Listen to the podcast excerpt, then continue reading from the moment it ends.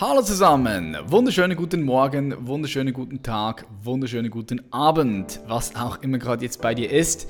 Ich sage ganz herzlich willkommen zurück zu einer weiteren Podcast-Episode von Human Elevation, deinem Podcast Number One für persönliche Weiterentwicklung, für innere Transformation, geistige Klarheit und emotionale Balance. Heute habe ich ein sehr spannendes Thema, wie ja meistens immer, für euch. Ready? Und zwar sprechen wir heute über Pornosucht, über Sexsucht und Tinder und was Pornografie alles mit uns macht. Schau, völlig unabhängig, ob du männlich oder weiblich bist. Das ist ein Thema, was uns alle betrifft. Weil Pornografie doch auch eine starke Auswirkung hat auf die Gesellschaft, auf wie wir Sexualität erleben und erfahren, aber auch nebst der Sexualität, also nebst dem Akt der Sexualität, hat das schon einen starken Einfluss auf uns. Und wir sprechen heute mit der Expertin, mit der Sexualtherapeutin Dr. Med Heike Melzer. Die haben wir bei uns mit dabei heute. Und diese ganze Episode mit Bild und Ton steht für dich auch auf unserem YouTube-Channel zur Verfügung. Einfach auf YouTube gehen, Patrick Reiser eingeben und dann landest du auf meinem YouTube-Channel. Dort hast du auch immer wieder anderen richtig wertvollen Content, unter anderem jetzt auch diese Episode mit Bild und Ton, wenn du das Ganze noch anschauen möchtest. Yes, ich freue mich auf eine sehr spannende äh, und ein sehr heißes Gespräch mit Dr. Heike Melzer. Ich sage herzlich willkommen bei Human Elevation. Ja, hallo. Schön, dass du hier bist. Wie geht's dir? Sehr gut. Es ist sonnig und der Urlaub steht bevor. Fährst du weg? Oder genau. bleibst du hier in Deutschland jetzt unter den Umständen? Nein, ich bin zwei Wochen in Österreich und dann nochmal zwei Wochen äh, an einer, auf einer Insel in der Nordsee. Ah, schön, schön. Ja, wir sind auch hier in der Schweiz, gehen wir in, in die Berge ich denke, momentan ideal, wenn du nicht so groß reisen kannst.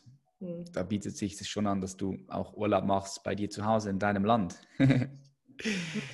Was mich interessiert, so von Anfang an gerade, wie sieht der Arbeitstag aus von einer Sexualtherapeutin? Wie kann man sich das so vorstellen? Weil ich bin mir ziemlich sicher, dass die meisten, die hier zuschauen und zuhören, wahrscheinlich noch nie in Berührung gekommen sind mit einer Sexualtherapeutin. Wie sieht so dein Arbeitstag aus? Was machst du? Kannst du das mal beschreiben? Naja, ich, ich bin hier in meiner Praxis, äh, kann man vielleicht mal sehen. Das ist eine Sitzsituation. Äh, ich mhm. sitze einen Stuhl, da sitzen auf der anderen Seite, also dort, wo man den Stuhl sieht, vielleicht jetzt, und auf der Seite sitzen dann immer meine Patienten, meine Paare. Und ähm, äh, mit, äh, seit Corona gibt es auch viele äh, Conference Calls über Video. Also das mhm sehr gut angekommen und äh, habe ich jetzt auch eigentlich im Rahmen dessen auch weiterlaufen lassen. Und die Bezeichnung Sexualtherapie ist vielleicht interessant, ist keine geschützte Bezeichnung. Das heißt, da findet sich alles, was man sich vorstellen kann. Und wenn du deine Podcasts nicht mehr machst und dich als Sexualtherapeut niederlassen willst, kannst du das sofort machen. Das heißt, äh, äh, es kommt immer darauf an, was für eine Berufsausbildung man hinter sich hat. Ich bin jetzt Ärztin, Fachärztin für Neurologie das heißt, ich kenne mich auch ganz gut mit den Nerven und dem Gehirn und dem Belohnungszentrum und all diesen Dingen aus, die eine Rolle mhm. spielen bei Verhaltensveränderungen. Und ich arbeite eben als äh, Psychotherapeut, komme von einer ganz anderen Richtung auch. Ich habe lange in der Unternehmensberatung gearbeitet und habe dann das gemacht, was mir am meisten Spaß macht und was mich am meisten interessierte und wo ich dann auch am besten wurde. Und so bin ich irgendwie immer mehr und mehr in diesem Bereich Paartherapie, dann Sexualtherapie und dann aber auch noch spezifisch in diesem Bereich der Porno- und Sexsucht und der Digitalisierung und der Auswirkungen auf Beziehungen, auf unsere Sexualität hineingekommen. Und da ich in München bin, in einer Großstadt, wo es sehr illustres Klientel gibt und wo es eine große ja, äh, Nachfrage auch in dem mm. hier so eine gewisse ja, Pool-Position habe, weil es sehr, sehr unterschiedliche Berufs Gruppen, wie gesagt, auch gibt, werde ich ausgewählt halt von einem bestimmten Klientel und arbeite da so von morgens bis zum späten Nachmittag in der Praxis und dann am Abend manchmal auch noch per Video oder Skype oder, oder jetzt auch so. Ja. Und mir macht es Spaß, in den Medien durchaus auf diese Thematik äh, auch aufmerksam zu machen, weil mhm. Heute sieht man die Dinge schon etwas eher, als man das vielleicht da draußen sieht, weil ich komme auch mit den negativen Seiten in Kontakt. Das heißt lange nicht, dass ich äh, viele Dinge immer negativ sehe, aber ich habe so äh, den Eindruck, dass es wichtig ist, frühzeitig aufmerksam zu machen auf Dinge und Zusammenhänge, die ich einfach schon seit vielen Jahren immer jeden Tag in meiner Praxis sehe. Aber ich spreche hier mit Klienten, spreche mit Paaren. Ja, das ist so mein Tagesablauf. Mhm. Ja, Heike, ich bin da voll bei dir. Ich denke auch, dass das sehr, sehr ein wichtiges Thema ist, was du da nach außen trägst. Ich denke, viele Leute sind sich nicht wirklich über die Gefahren bewusst und darum bist du ja auch hier, ja. ich liebe, was du sagst, dass du gesagt hast, dass du deine Freude gefolgt bist. Ähm, ich habe auch natürlich mich ein bisschen mit dir beschäftigt und habe gesehen, dass du voll aus einem ganz anderen Bereich kommst, aus der mhm. Wirtschaft, mhm. aus der Unternehmensberater. Äh, aus diesem Unternehmensberaterkreis und bist dann von dort aus in eine ganz andere Schiene. Was mich mhm. interessiert jetzt, bevor wir reinstarten in das Thema Pornosucht, Sexsucht und was das alles mit uns macht, mhm. gab es da einen entscheidenden Moment in deinem Leben, wo du gesagt hast, hey, jetzt, ähm, jetzt möchte ich wechseln, jetzt möchte ich den Bereich wechseln. Und wenn ja, wie hat der ausgesehen? Weil ich kann mir das vorstellen, also es sind ja zwei verschiedene Welten. Ja, naja, aber äh, ist das passiert? Ich, ich muss mir so vorstellen, ich war in der Uniklinik in der Psychiatrie und bin zu damals noch Anderson Consulting, jetzt Accenture, eine große amerikanische Unternehmensberatung gewechselt. Mhm. War ja ungewöhnlich, weil ich hatte eine Habilstelle an der Uni und habe einfach gedacht in meinem Leben, es würde mir etwas fehlen, wenn ich nicht mal diese andere Welt der Unternehmensberatung kennenlerne. Ich kannte Leute, die bei McKinsey waren oder bei BCG oder in, in großen Unternehmensberatungen und ich wollte auch mal mit einem Laptop und mit einem Aktenkoffer zu Patient Klienten dann fliegen. Und es war nicht so ganz einfach zu erklären, warum ich dort hinein wollte. Ich habe das so begründet, dass ich gesagt habe, ich verändere Individuen das kann man auch auf Unternehmen übertragen. Irgendwie war das plausibel und ich hatte noch eine ganze Menge an Zusatzausbildungen wie Public Health, TQM, ärztlicher Qualitätsmanager. Also ich war nicht der klassische Arzt und damit war ich spannend und habe dann im Bereich Krankenhaus, äh, Human Resources, Pharmaindustrie gearbeitet. Und ich habe immer gesagt, wenn ich Kinder bekomme, dann mache ich Psychotherapie. Äh, dann kam der Moment, äh, wo ich tatsächlich Kinder bekommen habe und dann umgeswitcht bin, weil es äh, in der Partnerschaft äh, zumindest bei uns so ist, dass es einen gibt, der die Homebase macht, das bin ich, und einen, der in die Welt hinausfliegt, das ist mein Mann. Und mhm. dann habe ich das eingelöst, den Pfand, und bin nach sechs, sieben Jahren, glaube ich, äh, bin ich, habe das zum Teil überlappend gemacht, habe dann meine Praxis in Stuttgart aufgemacht und äh, habe dann noch parallel Unternehmensberatung gemacht. Das wurde dann so viel, dass ich keine Zeit mehr für mich hatte und habe dann sukzessive äh, das eine losgelassen und das andere immer mehr aufgebaut. Es gab eine Überlappungsphase von ungefähr zwei Jahren, aber das ist auch schon wieder 17, 18 Jahre her. Mhm. Ja, diese Überlappungsphase, die ist ultra wichtig. Also was sich viele Leute vorstellen, dass ist vielleicht, hey, ich bin jetzt in einem Job und ich merke, da macht mir irgendwas anderes Freude und dann stellen Sie sich vor, da müssen Sie direkt, bam, das Ganze abbrechen. Nee, das ist eigentlich ein fließender Übergang. Du baust eine Brücke zu dem, mhm. wo du gerne hin möchtest. Und das genau, nehme ich da äh, aus dir heraus, dass du diese Brücke gebaut hast, ja? Ja, es ist auch interessant, äh, mal über den Tellerrand zu gucken. Also als Mediziner ist man manchmal mit, nur mit Medizinern zusammen und mhm. das genossen einfach auch mal mit BWLern, Juristen, Physiologen oder was auch immer unterwegs zu sein und immer wieder eine neue Aufgabe zu bekommen und an diesen Aufgaben zu wachsen. Und es, äh, das, das war die, äh, eine super spannende Zeit, also super auch in der Weiterentwicklung. Und äh, ich denke, man braucht immer mal wieder so Episoden, wo man sich auch wieder neu austestet. Oder also dieser äh, Stillstand, das ist beim Sport so, dann arbeitet man zurück, das ist in der Sexualität so, das ist aber auch in dem Beruflichen. Das, was ich mal studiert habe, ich würde ja heute das Physikum nicht mehr schaffen, aber ich habe immer mich weitergebildet und habe immer wieder geschaut, wie positioniere ich mich und ganz wichtig ist, glaube ich, mhm. Mainstream unterwegs ist und dass man nicht nur so Nachreder wird, sondern dass man Meinungen hat und die auch kundtut und sich nicht zu sehr beeinflussen lässt von irgendwelchen, äh, was weiß ich, irgendwelchen Mainstream-Geschichten. Das heißt, ich polarisiere, glaube ich, auch ein bisschen und ich bin ein eigenständiger Denker und das äh, praktiziere ich äh, und zwar so, dass es mir Spaß macht und wenn es mir Spaß macht und mir gut geht, dann kann ich das transportieren äh, zu den Klienten. Das unterscheidet mich, glaube ich, von einigen Psychotherapeuten, die, sagen wir mal, eher so ein Helfersyndrom haben. Das habe ich nicht. Mhm. Ja, ich gehe mal davon aus, du hast genug zu tun, weil das Thema oder so wie du dich positioniert hast, das ist einfach überall im Munde. Pornosucht, mhm. Sexsucht, das ist da in der Gesellschaft, das ist richtig angekommen. Ähm, Inwiefern würdest du sagen, hat das Internet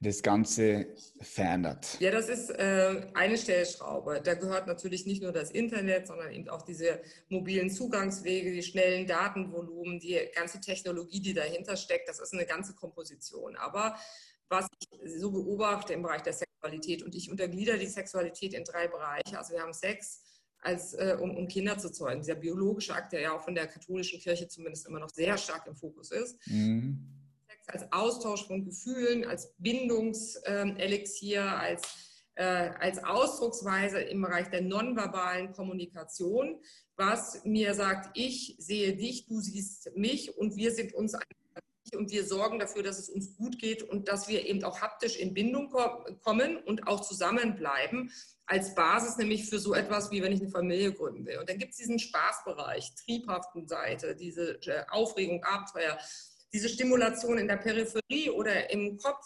äh, äh, die mittlerweile vollständig autonom läuft, dadurch, dass wir starke Stimulantien zur Verfügung haben. Und da sehe ich äh, bei diesen sexuellen Superreizen erstmal gar nicht schlecht. Das ist ja ein Genussmittel, ja, sehe ich Pornografie, äh, da sehe ich Sextoys. Die Frauen sind da mehr in dem Bereich der Sextoys unterwegs. Die sind besser in den partnerschaftlichen Akt zu integrieren, aber haben auch mhm. ein paar Side-Effects. Casual-Sexpartner, käufliche Sexpartner. So, und äh, das, das Buffet ist sehr reichhaltig gedeckt und wir können uns per Knopfdruck daran ähm, nähren. Ähm, das äh, ist ja erstmal eine schöne Sache. So, das ist ja erstmal etwas, wo man sagt, Mensch, wir machen, wir können Sexualität befreit leben, wir haben äh, diese starken Reize, wir können es, es kostet mich nichts, es, äh, der nächste Sexpartner ist um die Ecke. Das ist erstmal ähm, was Schönes. So, äh, genauso wie Sexualität ja erstmal primär was Schönes ist. Ja? Äh, aber die schlimmsten Traumata sind im sexuellen Bereich über Vergewaltigung oder Missbrauchssituationen oder Drucksituationen. Äh, und natürlich komme ich mit diesen negativen Side-Effects, weil die, die draußen glücklich sind, die kommen nicht zu mir. Und mhm. ähm, jetzt gibt es natürlich so, wenn, Sexualität ist ein starker Belohnungsreiz. So, das geht mittig in den äh, Nucleus accumbens, also das Zentrum, äh, das ist so Kirschkern groß, so ein paar Zentimeter hinter dem äh, Augapfel gelegen. Das ist mhm. so Dopamin, oder? Dopamin. Ja, genau. Dopamin ist die Hauptwährung dort. Und ja. ist praktisch schon Feuerwerk, sieht man in der funktionalen Kernspintomographie. Das wird nun getoppt äh, durch Kokain oder Heroin, was ja oftmals, also Kokain wird oftmals ja zum Sex noch dazugenommen, um nochmal den Megapush zu machen. So, da sieht man so aufleuchten, so ein Feuerwerk. Ja. Äh, und äh, das ist erstmal sehr nett. Äh, und wir wissen aber auch, dass wenn das so häufig aufleuchtet, dann ähm, Süchte oder zwanghafte Verhaltensweisen entwickeln kann, die uns langfristig krank und beziehungsunfähig machen. Mhm. Ja. Da, da, da komme ich dann ins Spiel und die WHO, die mittlerweile ja auch zwanghafte sexuelle Störungen als Krankheit anerkannt haben. Und da gibt es viele Stakeholder, die da was dagegen haben, dass das so ist. Hm, okay, warum ist es so? Was denkst du? Naja, äh, die Pharmaindustrie verkauft Potenzmittel ohne Ende. Hm. Die wird sagen, äh, Leute, ja, äh, ist, ist doch wunderbar, es läuft gerade. Ja, die da schon, ja, super. Ja, stimmt. Also, mal in die Aktien einsteigen. Die Krankenkasse, ich habe erst diese Woche Dienstag äh, für eine Krankenkasse einen Spot gedreht. Die, die haben richtig viel Geld in die Hand genommen für diesen Spot. Äh, die machen das nicht, sie ähm, Interesse haben, die Leute zu informieren, sondern weil sie kalte Füße kriegen vor der Anflut an zukünftigen Klienten, äh, die sie jetzt schon absehen können. Mhm. Ähm, äh, dann gibt es, und, und, die Krankenkassen sagen erstmal, das ist doch gar keine äh, Erkrankung, weil letztendlich wollen die das auch nicht, dass das in diesem Kranken, äh, der Klassifikation der Erkrankung kommt. Ist aber mittlerweile schon vorher, äh, vorhersehbar im ICD-11 äh, ist das mittlerweile als Erkrankung drin und man kann es jetzt auch schon entsprechend verschlüsseln. So, mhm. Psychologen sagen, ist sehr interessant, äh, die sind super unreflektiert. Ja, die sagen, super, jetzt haben wir wahnsinnig viel Zulauf und wir lassen die durch alle Untersuchungen gehen. Und wenn da so ein 23-Jähriger kommt, ich kann es Ihnen sagen, kann es dir sagen, der, der hat keine Testosteronstörung und der die alle Untersuchungen durch. Und dann fragen nicht nach Masturbationstechniken, die fragen auch nicht nach Pornografie, die sagen, der Laden läuft und dann geben sie mh, hm, Viagra Cialis Levitra mit und äh, gut gemeinte Worte und dann kommen die zu mir und sagen, hm, das kann es doch aber nicht sein, also jetzt woran kann es denn noch liegen? Und äh, dann haben sie auch schon mal im Internet was gesehen, aber die warnen da gar nicht davor. Ja? Das ist also eine ganz interessante Kombination. Dann gibt es natürlich noch die, die Spaß haben. Ja? Das sind die, die in der Sensibilisierungsphase sind, die sagen, hey, die will uns hier die Party versauen. Was hat sie denn? Was will diese alte Frau uns denn hier sagen? Wir haben einfach Spaß und wir leben unser Leben frei mhm. und so weiter. Würde ich sagen, go for it. Ja? Ähm, äh, sprechen wir uns in zehn Jahren nochmal wieder. Wir haben äh, äh, einige Jahre Vorlauf. Und das Interessante ist, sie machen blind, nicht nur ähm, äh, in einem, weil der Süchtige erkennt es als letztes, aber sie sprühen auch ziemlich viel Nebel im Umfeld. Also das heißt, dadurch, dass es sehr stigmatisiert ist, äh, ist es so, dass man äh, selber äh, durch diese Abwehrmechanismen äh, in so eine Verdrängung, in so eine Abspaltung geht und das gar nicht wahrhaben möchte. Erst wenn es dann wirklich kritisch wird, und das sind immer auch die Bereiche, wenn die dann zu mir kommen, ja, das sind dann richtig ein harter Aufprall, der dazu führt, dass man sagt, ups, hier ist doch vielleicht was, also äh, bin ich hier betroffen, ja ist immer, immer ganz spannend, ja, dass, dass die Leute das selber nicht sehen und auch das Umfeld natürlich entsprechend vernebeln, weil das hochgradig äh, schambehaftet ist. Also Sucht ist schambehaftet und Sex, Sucht ist doppelt schambehaftet. Ja. ja, das mit der Pharmaindustrie, von dieser Seite habe ich es noch gar nicht betrachtet, aber klar. Also würdest du dann sagen, dass Cialis und, und, und Viagra und diese ganzen Mittel, mhm. dass die bei bei jungen Menschen und auch wahrscheinlich querbeet durch das ganze Altersspektrum durch, dass das doch schon sehr häufig genommen wird. Also ich, ich kenne es von mir, ich, ich, ich habe früher auch mal da ein bisschen rumexperimentiert mit Kamagra noch früher. Das ist das ganz dreckige Zeug, glaube ich, von irgendwo von Indien oder so. Keine Ahnung, wie das hergestellt wird.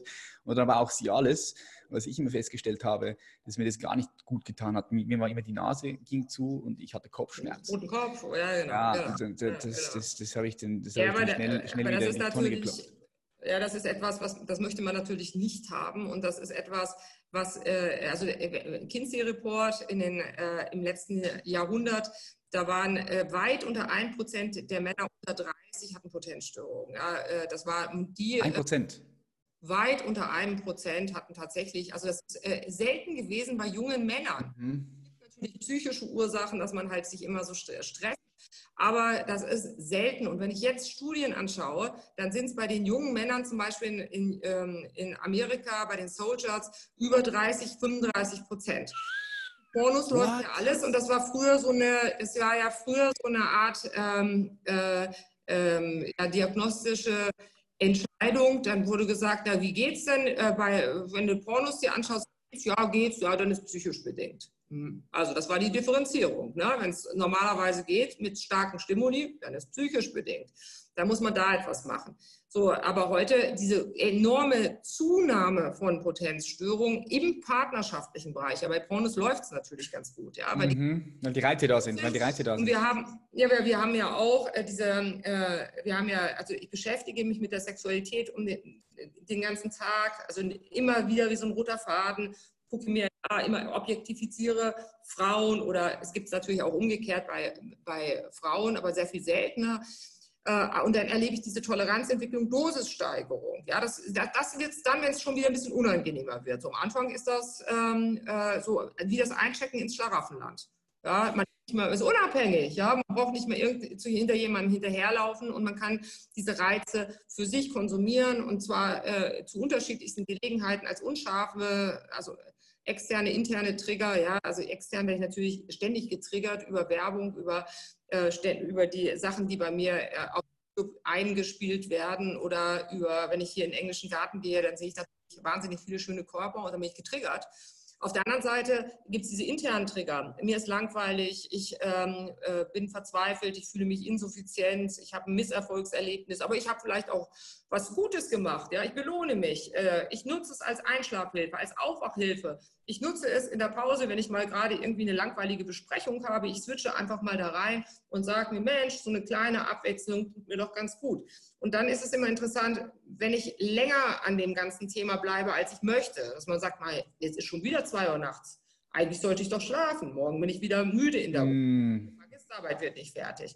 Oder wenn ich sage, warum gucke ich mir eigentlich immer diese Camshot Compilation an mit dieser 18-Jährigen und den zehn interracial äh, hauptmännlichen Acts? Also für die 18-Jährige kann es nicht gut sein.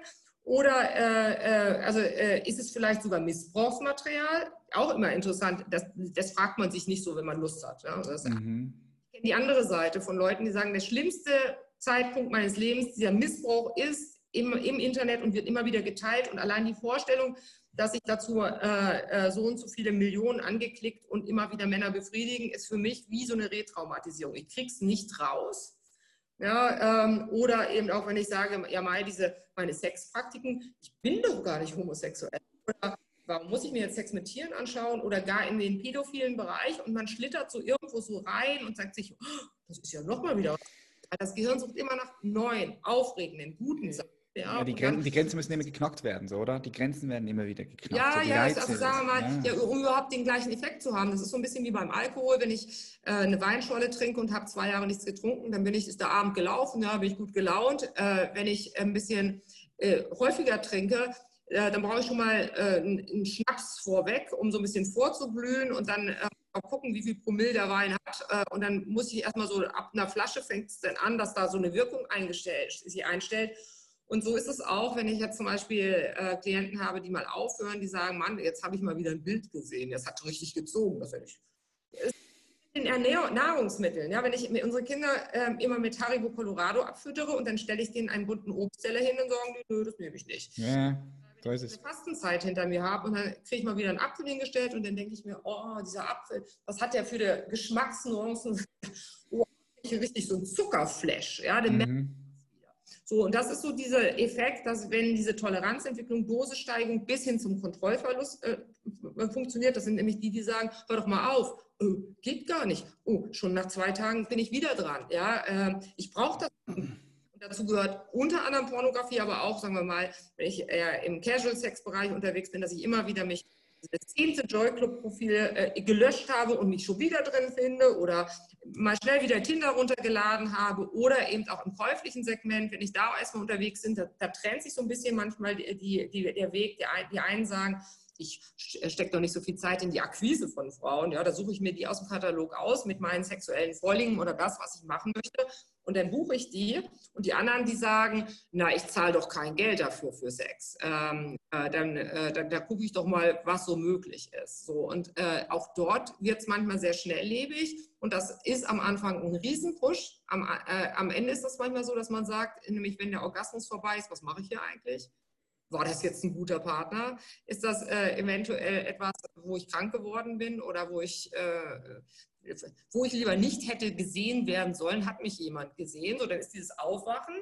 Ja, äh, und äh, äh, man, ich finde es ganz wichtig heutzutage, ich bin da gar nicht dagegen, jeder kann seine, seines eigenen Glückes spielen. Aber ich würde immer sagen, auf Qualität setzen, mehr als auf Quantität, das Stopp in der Hand behalten. Das äh, ist, ist ja nicht umsonst so, dass ADHS auch bei Erwachsenen eine immer mehr äh, größere Bevölkerungsgruppe trifft und äh, die das Methylphenidat haben wollen. Hm.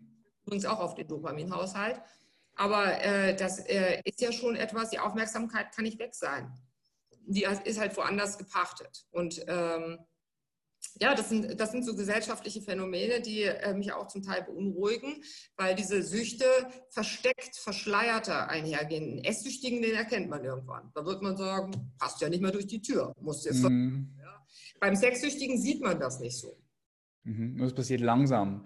Das passiert schleichend. Also so ein ja. bisschen wie die Haare, die wachsen und irgendwann muss man zum Friseur, man hat es gar nicht gesehen. Ja, genau. Und was, was, was ich erschreckend finde, ist, dass immer jüngere Menschen immer mehr und mehr direkt auch mit solchen Inhalten in Kontakt kommen. Ich finde es ja krass. Ich habe gelesen, dass ähm, ich glaube, unter den 30 Webseiten in Deutschland ja, genau. sind vier, vier mhm. Pornoseiten. Ja? Mhm. In der Schweiz aber so ähnlich. In in, in, äh, ja, ja, Amerika sowieso auch.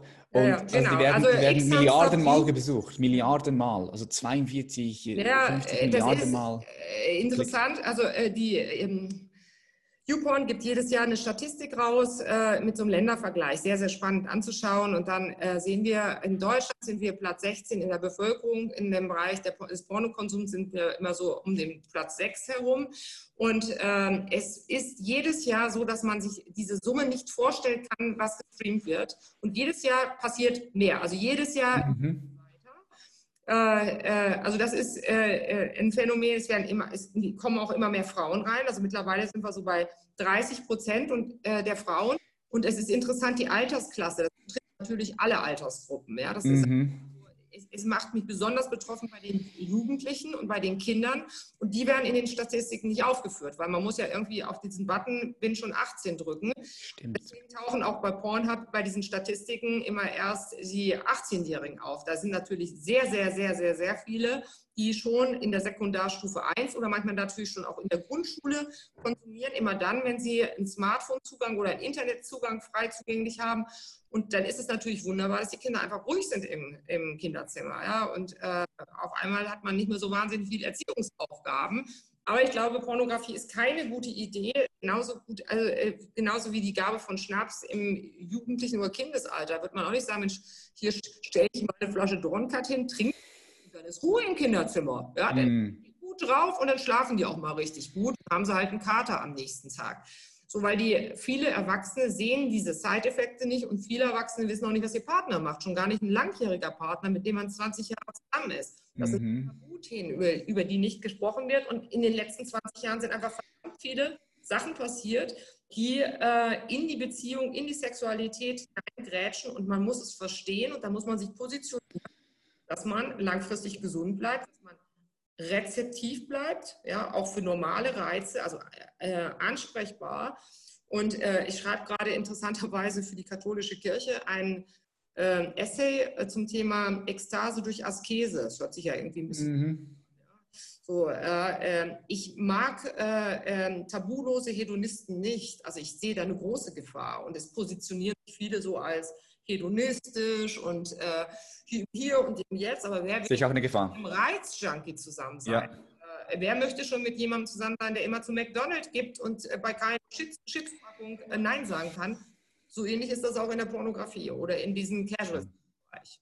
Ja, ich finde es immer auch lustig, es gibt sehr viele Männer, aber auch Frauen, die sagen, hey, ich möchte gerne meine Sexualität äh, freien Lauf äh, lassen, ja, freie Partnerwahl und so weiter und so fort. Mhm. Das ist für mich Freiheit, das ist für mich Freiheit. Und frage ich halt immer auch so, okay, aber wenn es da Triebe da sind und du folgst mhm. diesen Trieben, ist, ist es wirklich Freiheit? Ist es Freiheit, wenn du vom Trieb heraus äh, handelst. Also, ja. Ich würde sagen, es gibt eine Lebensphase und die würde ich sagen, so von der Pubertät bis irgendwie 30, wo ich finde, man Ausleben. experimentell unterwegs sein und ja. äh, nicht nur theoretisch, gerade auch mal ins analoge Leben reingehen, was immer seltener der Fall ist, weil die Leute immer später, immer später tatsächlich dann auch ins reale Leben reingehen und dann aber schon über Jahre hinweg äh, ähm, äh, über die Pornografie auch schon beeinflusst werden. Und ähm, äh, der Marlboro-Mann, der reitet ja auch in die Prärie, oder? Der, also die Suggestion ist die Weite Amerikas und die Freiheit. Genau.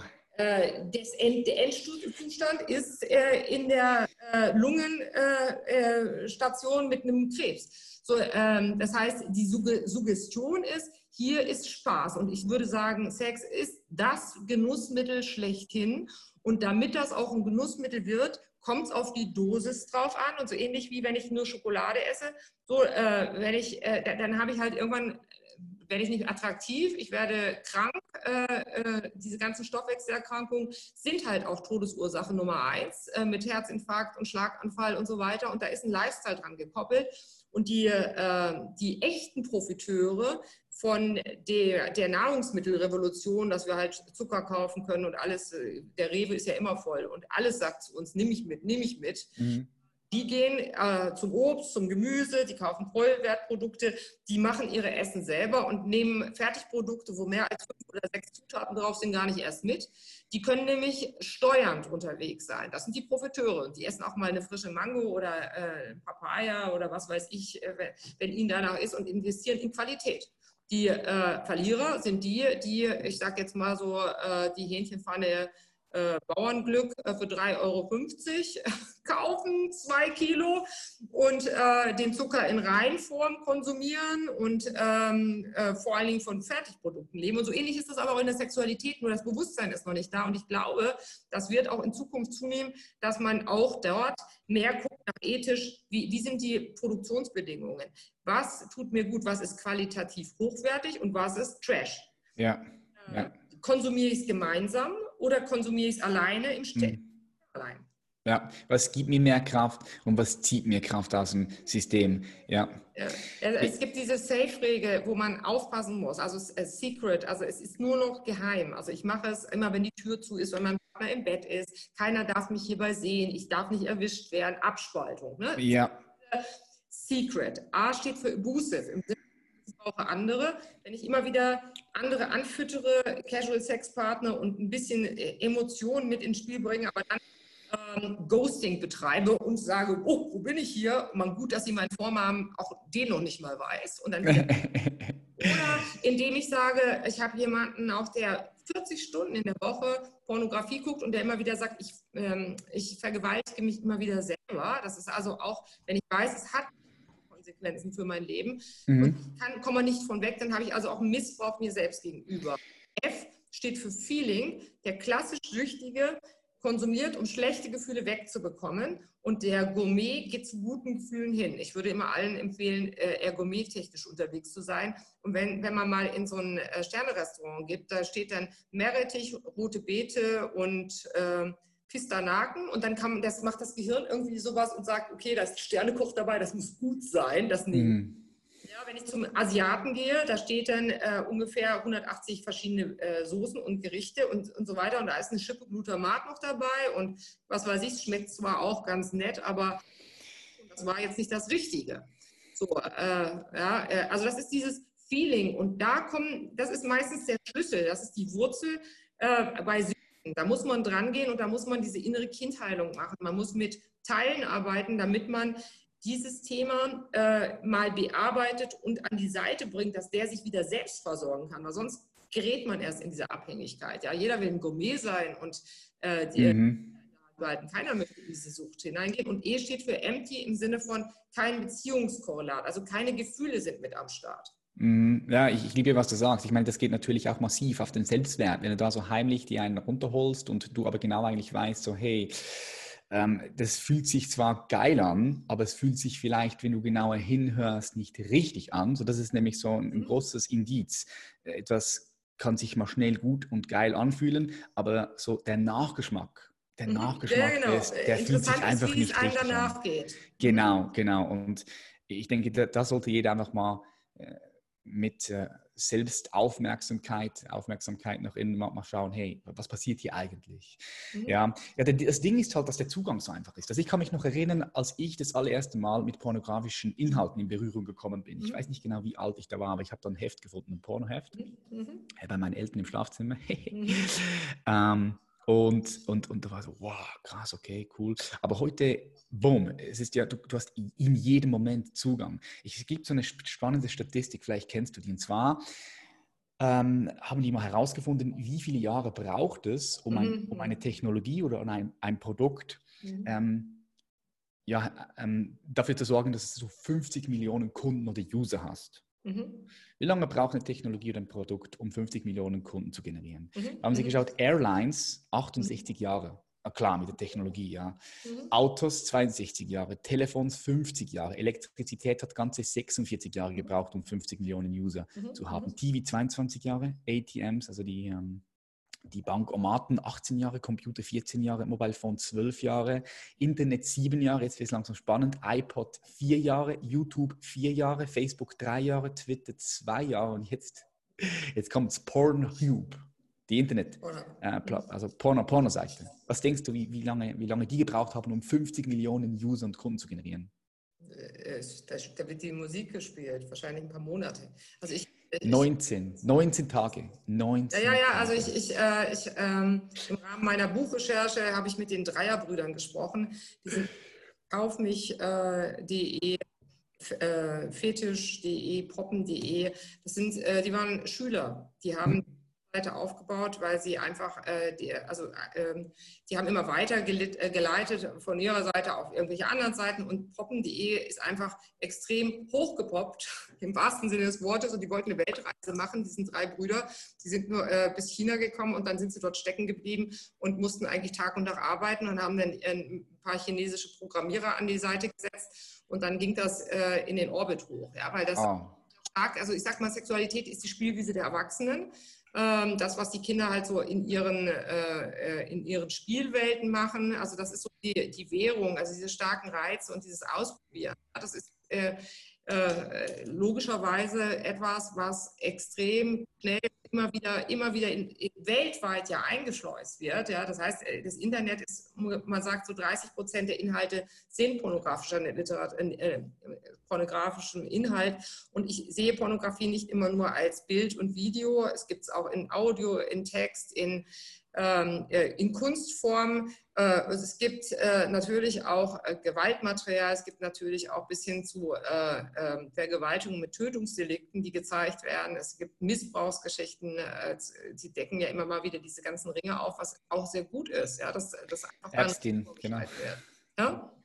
Die neue Doku auf Netflix, Epstein. Kennst du die? Nein, nee, kenne ich nicht. Ah. Ich, auch Serien ist auch so eine Thematik, habe ich jetzt nicht verschlossen vor. Man muss ja nicht alles mitmachen. Ich bin immer so ein bisschen noch ein Anwärter fürs analoge Leben, wobei ich äh, ziemlich tief in dem Digitalen durchaus drin bin. Aber es gibt so ein paar Sachen, äh, auf Social Media finde ich auch immer ganz gut. Aber wenn man nur noch dabei ist, ähm, äh, im Zuschauer des, beim Leben der anderen zu werden, ist irgendwas falsch gelaufen. Der Max Frisch hat diesen Spruch, äh, dabei sein ist nicht erleben. Finde ich jetzt ziemlich gut, passt relativ, obwohl er ja schon tot ist und den, den Spruch gemacht hat vor der Internet-Area. Also es passt äh, ganz gut und ich wäre jetzt immer eher beim Erleben und nicht beim Dabeisein. Ja. Früher gab es die Sportschau und dann haben die Leute da gesessen und haben gesagt, ja, uh, super Mensch, und äh, was hat er da wieder gemacht? Kein Tor geschossen oder so, ja, und der Bauch wurde immer dicker. Würde ich sagen, die anziehen und rausgehen. Und ähm, äh, ebenso beim Sex, ja, äh, was hat die für geile Titten und tralala. Und dann guckt man mal bei sich selber runter und sagt, okay, und wie siehst du aus? Und was willst du in deinem Leben noch erreichen? Und spannend ist ja dann, wenn man in, diesem, in die Phase des äh, 30- bis 50-Jährigen kommt, wo man dann auch sagt, Mensch, rechts und links. Manche schaffen ja sogar einen Partner verbindlich zu finden und Kinder zu kriegen. Und das ist dann nicht unbedingt eine Spaßveranstaltung, aber eine sehr sinnvolle Veranstaltung. Äh, weil also ich glaube, Kinder äh, verändern das Leben maßgeblich. Äh, mhm. Äh, etwas anderes, wenn man nach der Sinnhaftigkeit fragt. Und da ist dann aber wieder Durchhalten angesagt, da ist Fokussierung angesagt, äh, Ressourcenfokussierung. Dazu gehört auch Zeit, dazu gehört auch Emotionalität, damit man überhaupt die Basis einer Familie gründen kann. So, aber es nehmen natürlich auch viele äh, Haushalte, sind jetzt Single-Haushalte hier in München, das ist fast die Hälfte das sind so ja Tendenzen und Patchwork-Familien nehmen zu. Äh, in jeder Klasse gibt es bei uns jetzt mittlerweile ungefähr ein Drittel sind mittlerweile in irgendwelchen Patchwork-Situationen. Das war bei mir in, der, in meiner Jugend noch anders. Das äh, äh, mag ja sein, dass das auch gut ist, dass man sich wieder löst und so, aber es wird auch zu, sehr komplex manchmal, dass man einfach viele Schnittstellen hat und die Leute werden ja nicht ich stabiler in diesem ganzen Fast Food und immer schneller und immer mehr Reize, sondern die werden ja äh, meistens äh, gerade nicht, ähm, also sagen wir mal, die, sie haben diese innere Einkehr nicht oder diese Dankbarkeit oder Achtsamkeit oder diese Selbstfürsorge ja. verloren und haben es angekoppelt an diese starken Reize, die sie über Shopping, über Social Media, über äh, auch Serien sind eine gute Ablenkung. Ich meine, man, die sind ja sehr gut gemacht, oder sollen sehr gut gemacht sein, wie ich immer höre, aber äh, Lebenszeit, die da so verstreicht, ja, äh, vielleicht könnte man auch noch sinnige Sachen machen, als zu streamen. Ja, bin ich hundertprozentig bei dir. Ich finde, es gibt ein paar, es gibt schon, ich finde, es gibt auf Netflix schon ein paar coole ähm, Filme oder auch Serien, die dir Perspektive geben können, wo wirklich auch ein Mehrwert dahinter ist. Aber äh, das wird natürlich auch ausgenutzt, dass einfach stumpf konsumiert wird. Also ich finde zum Beispiel die Serie von äh, von diesem Fall, Jeffrey Epstein. Epstein, das ist eine mhm. Empfehlung, die ich auch noch rausgeben kann. Das ist, war ein, Jeffrey Ed, Edward Epstein war ein US-amerikanischer Investmentbanker und verurteile Sexual. Sexual ja, den kennen wir ja. Äh, genau. Der ist ja in, den Medien breit Yep, und dann kannst du auch mal sehen, so, okay, ähm, was geht denn hier ab bei uns, bei den Eliten, ja? Oder muss man, nee, muss man, muss man sich schon fragen, was geht in den Eliten ab? Wenn man äh, Eliten, aber das das geht in der Bevölkerung einmal durch. Also ich sehe jetzt mehr, weil ich eine privatärztliche Praxis habe, tatsächlich dann die Leute, die in hohen Positionen mit Familien ausgestattet mhm. sehr äh, vorsichtig ausgedrückt, sehr interessante Doppelleben führen. Äh, ja. Äh, ja, also der Aufprall, weswegen die zu mir kommen, ist, entweder der Partner kündigt auf, berufliche Schwierigkeiten, ja, äh, äh, es geht dann durch die Medien und dann äh, kriegt man keinen Fuß mehr an, an den Boden. Ja. Mhm Funktionsstörungen, äh, nicht nur erektile Dysfunktion, also Potenzstörungen, sondern auch Orgasmusverzögerung. Ja logisch, wenn ich mich so konditioniere auf bestimmte Masturbationstechniken. Meine Hand, mhm. optisch, akustische, wechselnde Reize, sitzende Position. Ich habe äh, äh, Klienten, die haben so ausgefeilte Masturbationstechniken und dann kommen die mit einem realen Partner oder Partnerin, ja, Vagina, feucht das Becken bewegt sich anders. Äh, die Hand äh, hat nicht die perfekte Sequenz zu der, also es fehlt äh, diese wechselnden Reize. So, und da wird man nicht mehr fertig. Also dieses nicht mehr fertig werden. Früher war das ja eher ein Privileg, dass man lange durchhalten konnte. Jetzt kommen die Frauen und sagen, oh Mann, ich kriege Vaginalinfekte, bin ich nicht hübsch genug? Das sagen zumindest die, die noch nicht in der Menopause sind. Die sagen, ja. du liegst an mir oder sowas. Nein, es liegt nicht an dir. Es liegt an der eingespielten Konditionierung deines Gegenübers, der darüber aber nicht preisgibt. Deswegen muss man also dieses das, was Mac Ryan äh, gemacht hat, diese Orgasmus vortäuschen, ja, nimmt bei den Männern zu, ja, die sagt, damit man mal endlich fertig wird und nicht darauf angesprochen wird, ja, und die Frau sagt, ich habe gar kein Sperma, aber ist er fertig geworden, ja, er hat noch mal laut gestöhnt und das war's so, ja, also diese Orgasmusverzögerung ist ein großes Thema und partnerbezogene Unlust, ja, ich, ich habe so einen TED-Talk dazu gehalten, wo ich sage, ja, der Höhepunkt ist dann halt so dieses Sonntagsabend Tatort gucken. Ja? Und dann äh, sagt sie, ich gehe ins Bett, äh, ich muss raus, nimmt den Womanizer, das äh, äh, liest noch eine kleine Geschichte durch. Nach zwei, drei Minuten ist das Ding durch. Kein Blowjob, keine äh, Chance auf Vaginalinfekte, keine unliebsamen von einem Mann, der dann nachher nicht mehr fertig wird. Und er geht an den Laptop und sagt, ich gucke noch mal die Präsentation E-Mails durch, damit ich morgen gut vorbereitet bin. schlafen äh, vor Mitternacht ein, äh, tiefenentspannt eher die Regel als die Seltenheit. Wenn, wenn man sich anschaut, wann gehen die Pornos hoch? Ab 22 Uhr. Was ist der Tag, wo am wenigsten geschaut wird? Freitags. Was ist der Tag, wo am meisten geschaut wird? Sonntag. Da kommt man auch wieder in Abhängig. Also da kommt man mhm. schon. Ja, jetzt ähm, der nächste, nächste Tag kommt, Stress nimmt zu. Ah, da gibt es etwas, das, da kann ich den Stress mit regulieren. Pornografie am, am 27. März hat 25 Prozent Pornografie zugenommen. Das war der Tag, wo der Shutdown, also wo diese ganzen Shutdown, diese Nachrichten sich immer mehr und mehr ein. Wow. Äh, da, da, sieht man, also das ähm, sieht man bei Pornhub zum Beispiel, die haben diese Statistik, wie wirkt sich Corona auf den Pornokonsum aus. Ja, 25 Prozent, zack, so ein Peak hoch. Also, äh, Spannend. Einen haben Mehl, äh, Hefe und äh, Süßigkeiten eingekauft und die anderen sind zum, äh, zur Pornografie gegangen. Das, was unser Belohnungssystem triggert, beruhigt uns auch ja, und lässt uns dann eben auch, ähm, äh, also es ist eine unscharfe Waffe, was dann auch zum Stressabbau genutzt wird, was ja erstmal nicht schlecht ist. Ja, mhm. aber äh, wie die Bevölkerung reagiert.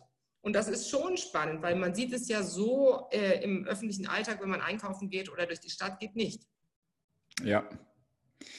Ja, ich finde es spannend, dass du erzählst, dass ja, Männer, ich gehe jetzt auch mal davon aus, Frauen, du hast gesagt, 30 Prozent von den Frauen mhm. konsumieren mittlerweile Pornos und ich mhm. denke, das ist eine Rate, die auch steigt.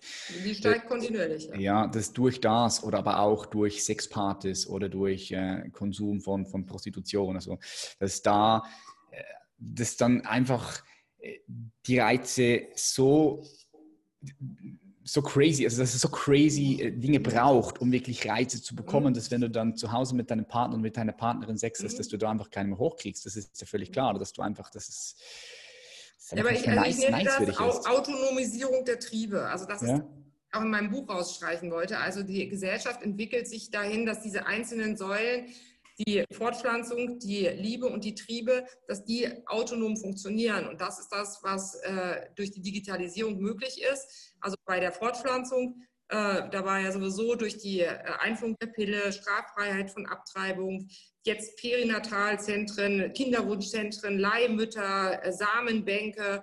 Also äh, die Kinder, die heute geboren werden, wissen weniger als alle Kinder zuvor, wie sie entstanden sind. Und es ist eine kalkulierbare äh, Variable geworden im Leben.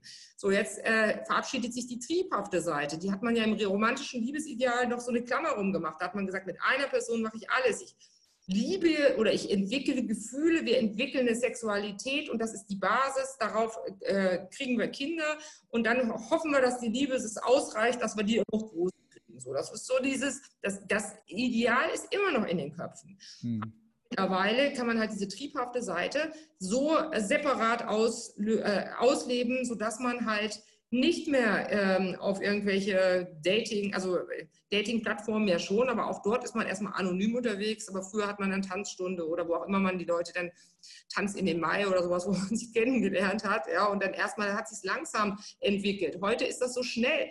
So schnell, wie ich mir Tinder raufgeladen habe, kann ich es runternehmen, aber kann ich auch wieder ein neues Profil drauf machen. So, und da ist immer so eine Unsicherheit. Ja, was, ist, was ist denn, äh, was macht uns denn als Paar aus? Und da ist immer ganz wichtig eine Abgrenzung. Es ist auch wichtig, damit man weiß, wie man langfristig gesund bleibt, in, der Reduktion, in die Reduktion zu gehen. Ein Künstler fügt Farbe hinzu, dann entsteht ein Bild. Oder er meißelt was weg, dann entsteht eine Statue. Heute ist die Kunst des Weglassens, also nicht des Exzessen, äh, exzessiven äh, Konsums, sondern die äh, Askese im wahrsten Sinne des Wortes. Die schärft nämlich unsere Sinne. Wenn ich etwas, mhm. äh, das merken wir auch, wenn wir zum Beispiel nicht sehen können, dann haben wir die anderen Sinne geschärft. Und wenn wir mal in die Reduktion gehen, also es gibt den Typ, ich fahre nach Ibiza und mache Party und nehme mit, was nicht bei drei auf dem Baum ist. Und es gibt die Fraktion, die sagt, ich gehe auf den Berg erarbeite mir das und äh, genieße den Blick in die Ferne und habe so eine innere, äh, ja, so eine innere Ruhe oder so einen Frieden in mir und aus der äh, kriege ich wieder Kraft, um was, äh, um erlebnisfähig, sinnlich zu sein. Ja, und ich finde immer ganz gut dieses Hinarbeiten zu und äh, dieses Steuerungsfähigkeit üben. Das kann man in verschiedenster, äh, in der Ernährung, im, beim Sport, ähm, bei in der Sexualität und immer wichtig ist, dass man in das Ziel hineingeht wie möchte ich sein in drei, in fünf Jahren? Was möchte ich vielleicht auch als Modell meinen Kindern vermitteln? Äh, was, ähm, was treibt mich an? Also nicht, wo, wovon will ich weg? Ja, also dazu braucht man Wissen. Man muss es erkennen, in welcher Veranstaltung man drin ist. Das Doofe bei den Süchten ist, dass er halt so einen vernebelt.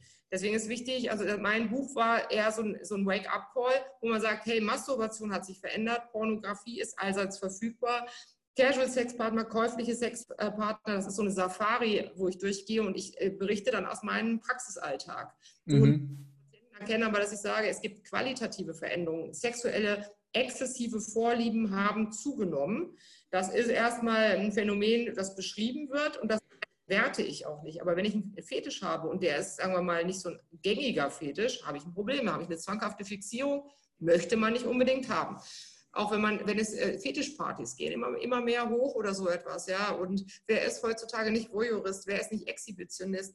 BDSM, ja, so ein bisschen Spielchen äh, mit Dominanz, Unterwerfung oder Schmerz, ist sowas ganz Gängiges mittlerweile, ja, wenn man es mhm. Internet anschaut, das ist wahrscheinlich noch Mainstream, ja. Aber auch Atemkontrolle und andere Praktiken, die schon äh, jenseits von Gut und Böse sind, sind ja auch schon mittlerweile schon ja, gängig. Analsex war früher etwas ganz Seltenes. Ist heute äh, die Kategorie Nummer zwei nach German in Deutschland. Wobei ich immer denke, äh, sie sprechen ja nicht viel. Aber egal, man, man guckt in der eigenen Kohorte am, am liebsten wahrscheinlich. Ja? Mhm. Äh, diese quantitativen Veränderungen, von denen die schon alles gesehen haben und äh, äh äh, äh, gar niemanden im Prinzip äh, auch keine realen Erfahrungen haben und die sich so durch die Betten tillern und ähm, äh, die geht immer weiter auseinander.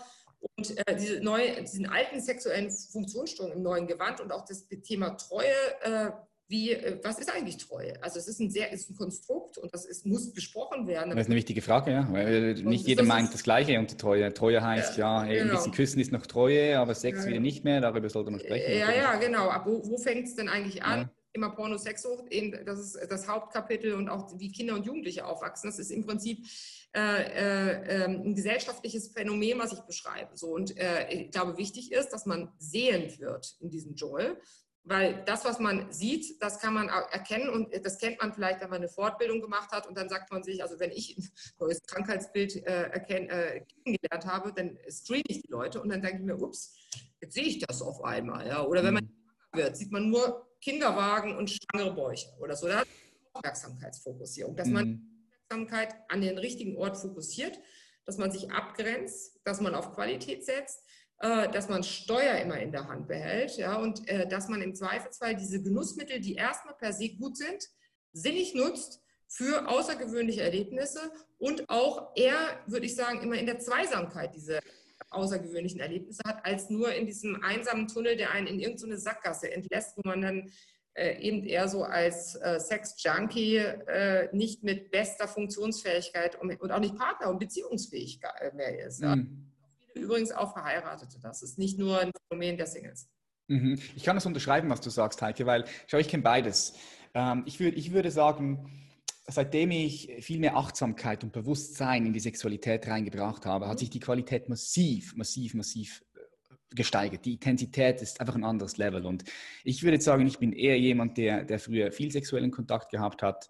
Ähm, ich ähm, mit 18 Jahren, von 18 bis 22, hatte ich sogar eine ähm, Prostituierte als Freundin und äh, habe dann sehr viel auch mitbekommen und äh, rumexperimentiert und gemacht und getan. Das war für mich sehr interessant und ich will es nicht vermissen, weil es hat mir natürlich eine sehr interessante Perspektive auch gegeben ähm, von allen möglichen verrückten, verschiedenen Dingen. Aber das war damals noch eher auch, auch klar im jungen Alter mit mehr Trieb. Ja. Ich, wenn ich in Urlaub gefahren bin, so mit 18, 19, 20, dann ging ich in die Clubs, ja, zum Tanzen ja, aber ich, ich wollte auch, wollte auch ähm, ja, meine Sexualität erforschen und leben.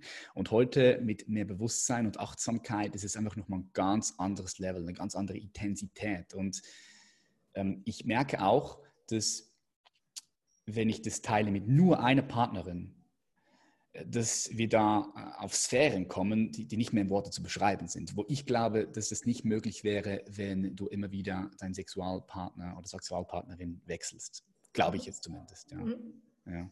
Ja gut, aber das ist auch, du beschreibst das ja sehr schön, dass es gibt diese Phasen im Leben und ich würde jetzt, ich habe auch einen Sohn, der ist 18, der, dem würde ich nicht sagen, Mensch, äh, such dir die Frau fürs Leben aus und dann machst du sie dingfest und das war's. Ja. Sagen, schau dich doch erstmal ein bisschen um, äh, die Welt ist bunt und genieß doch erstmal und guck doch mal, was dir gefällt. Äh, das Einzige ist, bleib dabei gesund und äh, äh, halt das Steuer in der Hand, auch in Bezug auf äh, natürlich Verhütung. Also das würde mm.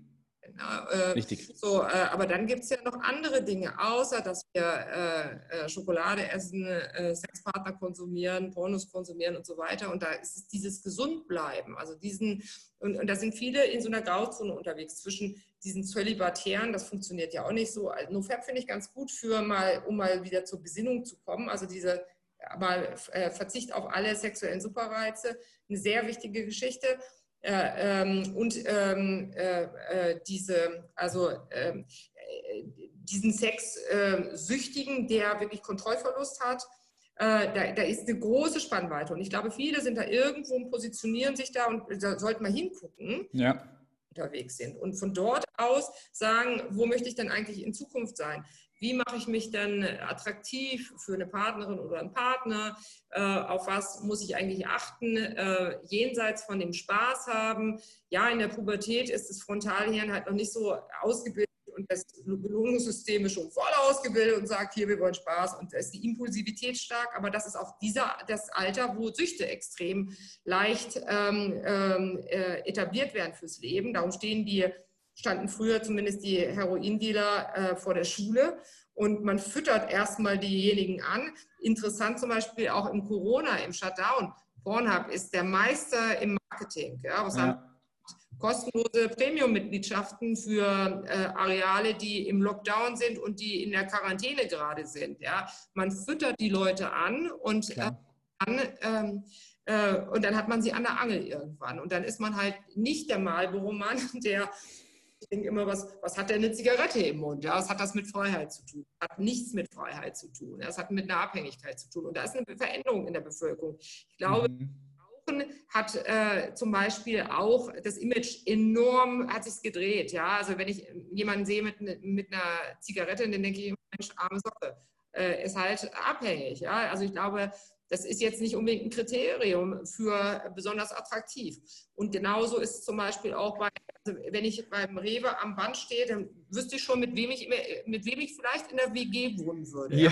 Interessiert aber nicht, das spricht Bände. Da brauche ich gar nicht die, äh, die Person sehen. Ich sehe nur, was hatte gelegt. Das spricht Bände für mich. So und äh, und da muss man wieder sich positionieren. Ich würde mir wünschen, dass viele diesen äh, Aspekt natürlich auch der Askese oder der Achtsamkeit, der Dankbarkeit, der Selbstkontrolle finden, dass Leute, die merken, ich äh, nutze das wie eine unscharfe Waffe, erkennen, woher kommt das, in, äh, in einer eigenen in, inneren äh, Einkehr oder vielleicht auch mit therapeutischer Hilfe. Ich mache sowas hypnotherapeutisch, weil es einfach der Fast Track ist, um an die Sachen ranzukommen. Ja, ich meine, Spitzensportler, mit Managern arbeitet man genauso. Die fokussiert man auf ein Ziel, verankert das im Körper, räumt auf mit den Sachen, die äh, nicht in Ordnung sind, äh, aber nicht in einer Psychoanalyse über drei Stunden, sondern die wollen schnell eine Veränderung haben. Ja, und das kriegt man über ja. solche inneren Bilder viel schneller hin. Mhm. Jetzt haben wir viel über den Ist-Zustand gesprochen, wie, mhm. ja, wie die Situation ist. Jetzt in deinem Buch Scharfstellung, die neue sexuelle Revolution, eine Sexualtherapeutin spricht Klartext, äh, was ich übrigens empfehlen kann für alle Zuschauer und Zuschauerinnen oder auch die, die jetzt reinhören im Podcast.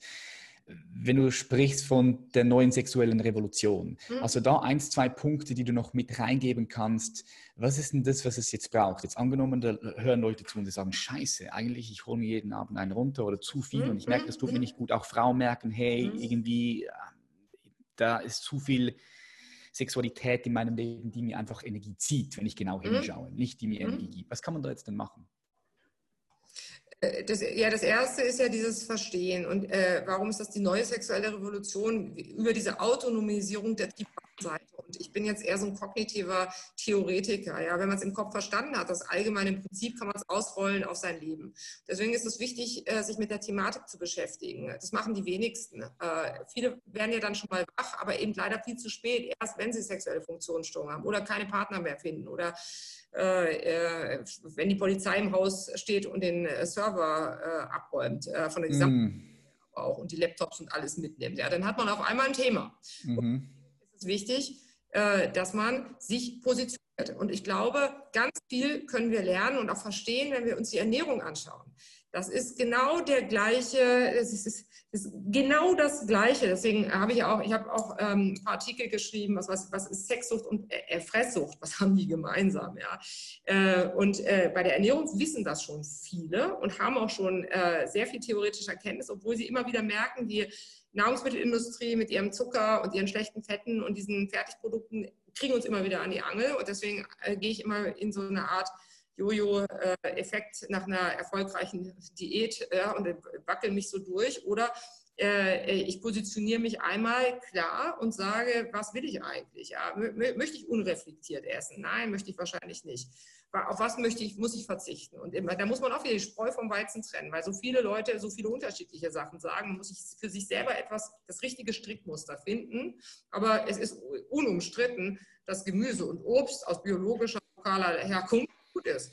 Äh, dass Vollkornprodukte gut sind, so dass selbstgemachte Produkte gut sind, dass man viel äh, trinken soll, aber dann vielleicht Wasser oder eben äh, ja, Wasser mit Zitrone oder äh, und, und, nicht immer Alkohol und nicht äh, die, die Zucker äh, beigemischten Getränke. So, und, und dass ich mich bewegen soll, mindestens 10.000 Schritte oder einen Sport machen soll, das ist unumstritten. So, und äh, dann ist es so, will ich mich danach ausrichten? Ne? Äh, ist es etwas, was mich weiterbringt im Leben? Es gibt doch diese ganzen Biohacker, es gibt diese ganzen, also diese, die, es werden so altmodische Themen, die spannend sind. Wie wirkt Kälte auf mich? Äh, wie ist äh, Schlafverhalten? Äh, wie kann ich mein Hungergefühl über Schlafverhalten äh, verändern? Wie kann ich meinen Schlaf verbessern, dass ich auch Tiefschlafphasen mehr habe? Mhm. Ähm, interessant ist, ich habe jetzt zum Beispiel im August ähm, ein Gespräch mit jemandem, die haben so eine App und die machen so eine Manschette an den, an den Penis äh, und äh, messen die Erektion nächtlich. Finde ich sehr kenn spannend. Ich, kenne ich, ja. Geschichten. Ja, das wird erst äh, konstruiert jetzt. Also das, das kommt demnächst auf den Markt. Aber mhm. da gibt es eine entsprechende App dafür. Und dass man sagt, hey, wenn ich mal aufhöre mit diesem ständigen Masturbieren, ja, es ist, ist ja so ein bisschen wie ein Schnuller immer reinstecken. Ja, also ein Kind, das schreit, immer zack, Schnuller rein, ja, zack, rausgelassen sieht wie so ein Hachi. Ja, äh, wie äh, kann ich diese Energie nach innen nutzen und äh, was macht es mit meinem Körper? Es, mhm. Super interessant, ja. Also ich, äh, kümmere, ich äh, kümmere mich so mit dem Schlaf, also habe diese Schlafgeschichten und versuche meinen Schlaf zu optimieren gerade.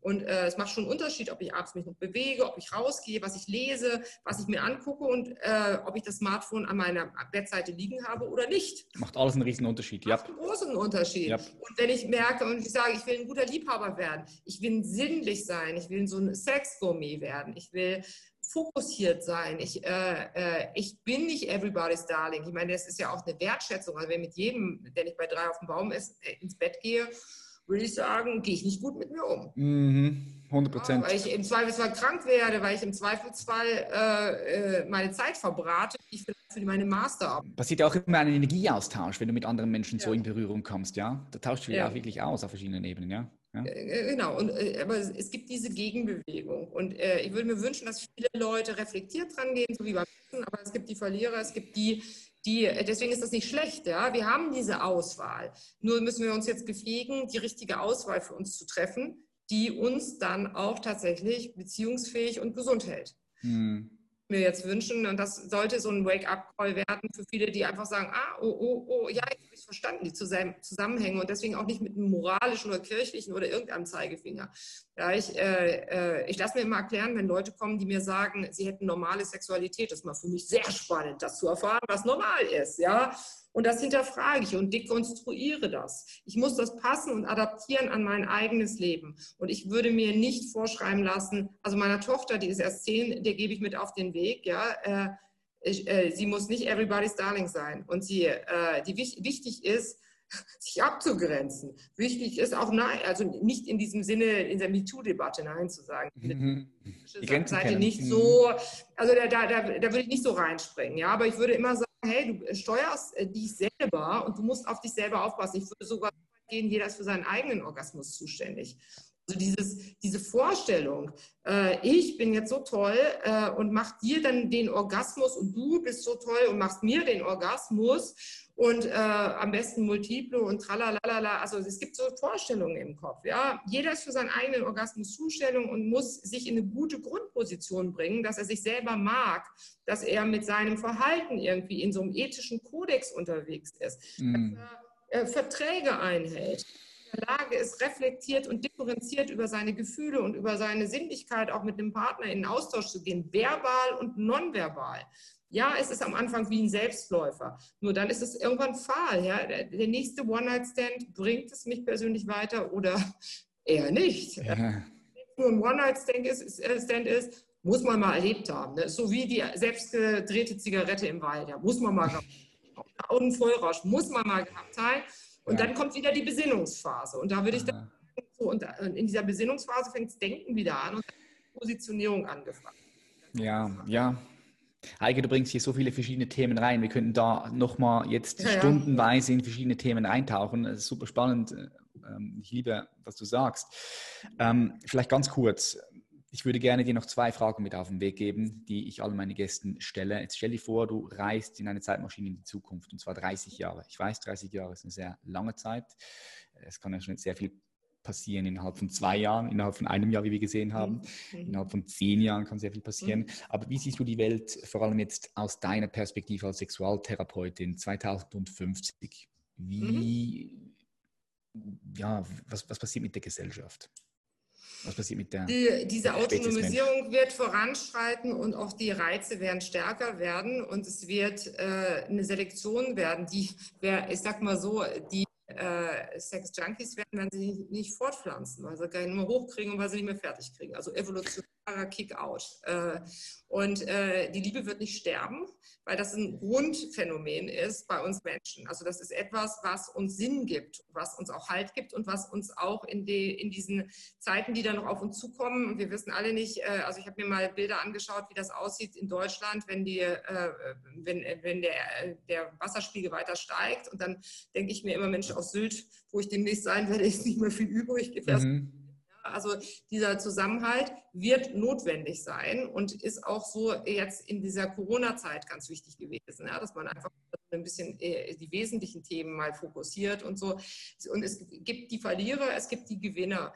Und äh, diese Reize werden, ich war in Japan, da ist das alles noch viel fortgeschrittener. Da werden irgendwelche Comicfiguren geheiratet oder es ist auch das Land, wo die Hentai-Videos herkommen und das ist auch das Land, wo die Sexpuppen herkommen. Aber das ist auch das Land, wo 42 Männer und 44 Prozent der unverheirateten Frauen noch überhaupt gar keine sexuellen Erlebnisse hatten. Also keine mhm sexuellen, realen Begebenheiten.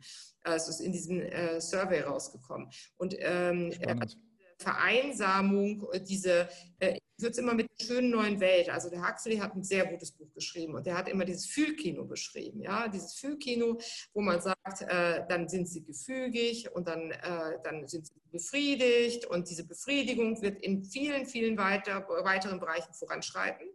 So, und, äh, und, irgendwann sind wir aber auch so Zombies dann ne? und sind halt auch nicht mehr, äh, in der Sucht sind wir nicht mehr denkend äh, und steuernd unterwegs und dann sind wir ähm, äh, gefügig. Und deswegen würde ich natürlich sagen, äh, wichtig ist, da das Steuer äh, und da diese, diese, die Reize immer stärker werden, diese virtuellen 3D, äh, ständig verfügbar, überall. Ich habe den Podcast, ich habe dies und jenes. So die, äh, immer wieder wichtig zu sein, sagen, bringt mir das gerade was? Wie fokussiere ich mich? Und da wird es die Leute gehen, äh, das sind die, die steuernd unterwegs sind, und dann gibt es die Masse, die sind im Fühlkino. Mhm. Ja, das wäre jetzt so vielleicht die schöne neue Welt auf 2050 mit diesen ganzen Dingen, die Huxley damals noch nicht wusste, aber irgendwie schon geahnt hat. Mhm, genau. Und dann irgendwann findet Sexualität bei dir einfach nur noch digital statt. So, dann bist du irgendwo angeschlossen und. Ja, man kann sich auch das Genmaterial suchen, was man meint, was am besten matcht ja. und äh, äh, Co-Parenting und, und also, ähm, also wird sehr divers äh, und es wird viele parallele Universen auch verschiedene äh, Lebensformen, die nicht alle verteufelt werden müssen. Man muss nur bei der, man hat die Qual der Wahl für sich das Richtige herauszufinden. Mhm. Dass äh, die Kinder dann nicht mittlerweile schon so durchdrungen sind von diesen Fantasien und äh, klaut ja Fantasien. Ja, ich würde sogar so weit gehen, dass ich sagen würde, Disney klaut Fantasien, Legoland und Europapark klaut Fantasien. Ja, einmal auf die hohen Reize eingestellt und dann legt man, stellt man denen eine normale Kiste Lego hin. Die bauen die nicht mehr. Ne? Die mhm. bauen auch die, das super Prinzessinnenschluss und die super Autowerkstatt. Aber wenn drei Steine fehlen, kriegt man es nicht mehr aufgebaut. So, und, äh, ich, ich, würde, äh, immer, ich würde immer versuchen zu gucken, äh, wie bleibe ich kreativ, wie halte ich das Steuer in der Hand. Dann gehöre ich zu der Gruppe, die daraus profitiert und die anderen sind, ist die Masse. Das sind die im Fühlbildung. Mm. Ich, würde gerne einladen zur Steuer, äh, in die Gruppe der Steuernden.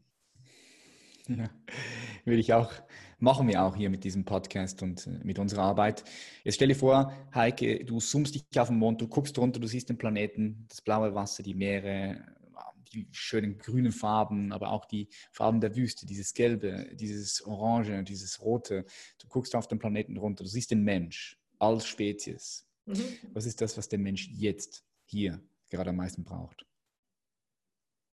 naja, äh, äh, das, was uns Corona geschenkt hat, äh, diese Auszeit, diese Zeit der Besinnung und äh, die, die, Reduktion, das hat man doch klar gesehen. Also auf einmal war wieder in Venedig das Wasser klar. Äh, die Ruhe. Also ich, mir hat es auch gut getan. Ich musste, ich hatte verschiedene Vorträge und Seminare, die auf einmal weggefallen waren und auf einmal konnte ich äh, Dinge machen wie also, so einfache Sachen wie mit dem Fahrrad mal die sehende Umgebung zu erkunden und habe diesen Luxus schätzen gelernt. Ja, das, also äh, das ist das, war, war, ein kleiner Vorgeschmack. Äh, äh, da werden noch andere Dinge kommen, die uns innehalten lassen. Und äh, genauso wie die, also ich, ich habe auf meiner Webseite stehen, äh, jede Krise ist ein produktiver Zustand. Das ist auch ein Spruch von Max Frisch. Und äh, genauso in jeder Krise steckt auch eine Chance. So, äh, und diese Erderwärmung, ich finde, die ist, ist eine wichtige. Also welchen Fingerabdruck hinterlassen wir? Äh, und da haben wir alle, und da sind gerade die, die in diesem Überkonsum sind und die durch die Weltgeschichte jetten und äh, äh, sich das Recht nehmen, halt immer von Pontius zu Pilatus, immer mit dem Auto zu fahren und auf die Ökobilanz scheißen und äh, immer nur auf dieses, immer nur auf dieses Höher weiter und noch was, noch ein Konsum, ja. Reduktion, einfache, simple Sachen, ja, so wie auf der Bauernhütte, wenn man da jetzt seine Brotzeit kriegt oder so etwas, ja. Äh, simple Sachen, Glas Buttermilch oder so. Und das aber dann genießen, das finde ich, äh, das wäre äh, eine schöne Variante, die dieser Planet brauchen würde, weil sonst ist er nur noch blau. Mhm. Besinnung, hast du gesagt, ja. ja Besinnung. Schön, Besinnung, ja. Sinnlichkeit, ja. ja und das auch, äh, sagen wir mal, diese äh, diese, äh, dieses äh, höher, schneller, weiter. Das Doofe ist ja, dass es uns Zeit nimmt. Also so wenig Zeit wie jetzt hatten wir ja schon selten. Ne? Es, es, es, geht immer schneller, immer schneller. So, wie, wie kriege ich mal wieder, ähm, wie halte ich die Welt an? Die Welt ist Ende März angehalten worden. So, mhm. Ja, ich, ich war ja auch in meiner Wohnung und hatte fünf Wochen Husten, war nicht positiv, aber war in der Quarantäne über längere Zeit, weil damals waren die Tests noch nicht so schnell. Zumindest die Testergebnisse haben fast zwei Wochen bei mir gedauert. Und dieser erste Spaziergang wieder draußen war für mich ein sehr äh, phänomenales Phänomen. Ja? Also das, äh, und dass auch nochmal Geschäfte wieder auf hatten. Also das erste Mal, wo wieder der Baumarkt auf hatte oder so, ja, wo ich oder also, so einfache Sachen. Also jetzt, äh, äh, ich, ich, ich warte auf die zweite Welle, ja, wenn ich mir die Menschen anschaue. Also die sind ziemlich lange angehalten, obwohl es ein ziemlich heftiger Stoß war. ich hoffe, dass wir daraus was Gutes mitnehmen, weil das ist äh, die richtige Richtung. Mhm, das hoffe ich auch. Heike Melzer, vielen herzlichen Dank, dass du hier bei uns am Start warst. Jetzt für all die Zuschauer und Zuschauerinnen, wo können die dich finden? Bist du auf den Socials unterwegs? Instagram? Bist du unterwegs da oder YouTube? Äh, nee, ich habe äh, so meinem Alter entsprechend Facebook, habe ich eine Seite über meine Praxis, wo ich auch immer mal wieder Artikel rein, reinnehme. Aber äh, ich bin relativ weit in den Medien vertreten und ich sitze hier in München, im Herzen Münchens, hier direkt an der Eisbachwelle äh, im, im, englischen Garten. Äh, ich biete Sachen auch per YouTube oder so an, äh, also irgendwelche äh, äh, Session auch. Ich habe Leute aus der ganzen Welt, auch die ich berate, weil es einfach zu wenig von den Leuten gibt, die sich mit diesem Thema gut auskennen. Ja, aber ich bin mhm. relativ ausgebucht, nur mal so als kleine, kleinen Hinweis, was ich sehr interessant fände und vielleicht wärst du da auch ein richtiger Ansprechpartner, so ein äh, Training aufzubauen, weil ich kann mich schlecht klonieren und äh, ich, ich erzähle natürlich immer wieder Dinge immer wieder äh, den Klienten, äh, dass man einfach ein anderes Format aufbaut, einfach ein entsprechend Tube-Channel-Training oder so etwas, wo sich Leute einbuchen können, gerade die sagen, ich brauche keinen Therapeuten, aber ich brauche irgendwie so eine Hilfe, die mich auch online begleitet und das, was die da sowieso immer in der Praxis erzählt, das kann ich mir auch im Zweifelsfall über so einen, so einen Channel an, an, anhören oder mhm. Selbst vorbereiten oder sensitiver werden für bestimmte Bereiche. Ja, ja, das solltest du machen, Heike. Lass uns mal quatschen. Äh, genau. Auf jeden Fall also sehe ich sehr viel, sehr viel äh, Potenzial und sehe da auch eine Win-Win-Win-Win. Win für dich, Win für die Kunden, Win für die Gesellschaft, Win äh, für deine Partner. Da gibt alle. es schon äh, viele Sachen, aber die sind wenig wissenschaftlich. Genau, genau. Es gibt wirklich, ja. Also sehr, sehr viele, die produzieren ihre eigenen Geschichten und äh, verkaufen die auch. Das ist, sagen wir mal, äh, aus dem seriösen therapeutischen Background entsprechend mit äh, äh Fakten basiert und wissenschaftlich, äh, also das ist, glaube ich, wichtig und die Leute zu befähigen, dass sie die Weichen in ihrem Leben richtig stellen. Also das wäre so ein Anliegen, wo man, denke ich, äh, durchaus mal so eine Art Training machen kann und wo man niederschwellig dieses, äh, dieses Thema in, äh, ja, äh, zu den Betroffenen auch transportiert, weil das sind wirklich blöde Schicksale, die daraus entwickeln, die man so gar nicht wahrnimmt, weil sie auch im Versteckten laufen. Ja, ja, sehe seh ich auch, sehe ich auch. Und da ist auch ein Bedarf da, ein großer Bedarf, definitiv. Ja, Cool. Heike, vielen okay. herzlichen Dank. Ich wünsche dir auf deinem Weg ganz viel Erfolg, Kraft und äh, wünsche mir, dass all deine Träume und Visionen, die du hast, hier auch auf die Straße gebracht werden. Wir sind verbunden und äh, bis bald. Okay, bis bald. Ciao. Tschüss. Bye, bye. Wow, das war doch wieder mal ein richtig spannendes Gespräch mit ganz viel Perspektiven. Richtig? Wenn du sagst ja, dann würde ich mich natürlich freuen, wenn du diesen Podcast teilst. Du kannst ihn mit deinen Liebsten teilen, du kannst ihn über Instagram teilen, markier mich. Und wenn du mitdiskutieren möchtest, schreib mir auch gerne eine Nachricht auf Instagram. Ich lese immer meine Nachrichten alle selbst und ähm, freue mich da immer auch mit dir zu interagieren. Wenn du sagst, du möchtest gerne mehr vom Leben haben, wenn ich sage mehr vom Leben, dann meine ich vor allem mehr Freude, mehr Lebensintensität, wundervolle Beziehungen, lebendige Beziehungen. Wenn du sagst, du möchtest gerne eine Vision kreieren und diese Vision auch auf die Straße bringen, vielleicht hast du auch schon eine, weißt aber noch nicht, wie du sie auf die Straße bringst. Wenn du wieder mehr Sinnhaftigkeit in deinem Leben möchtest. Oder wenn du sagst, du hast gerade extrem viel Frust, Unzufriedenheit, Stress, vielleicht in deinem Business, vielleicht in deiner Arbeit, dann ist jetzt, glaub mir, jetzt der richtige Zeitpunkt, um ins Handeln zu kommen, weil das kann kein Zustand sein. Und dann lade ich dich ein, einfach bei uns kostenlos eine Beratungssession zu holen.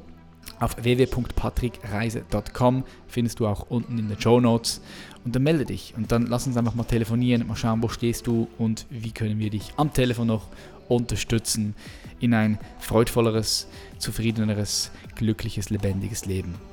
Weil du hast nur dieses hier in diesem Körper. Darum bringt die ganze PS auf die Straße.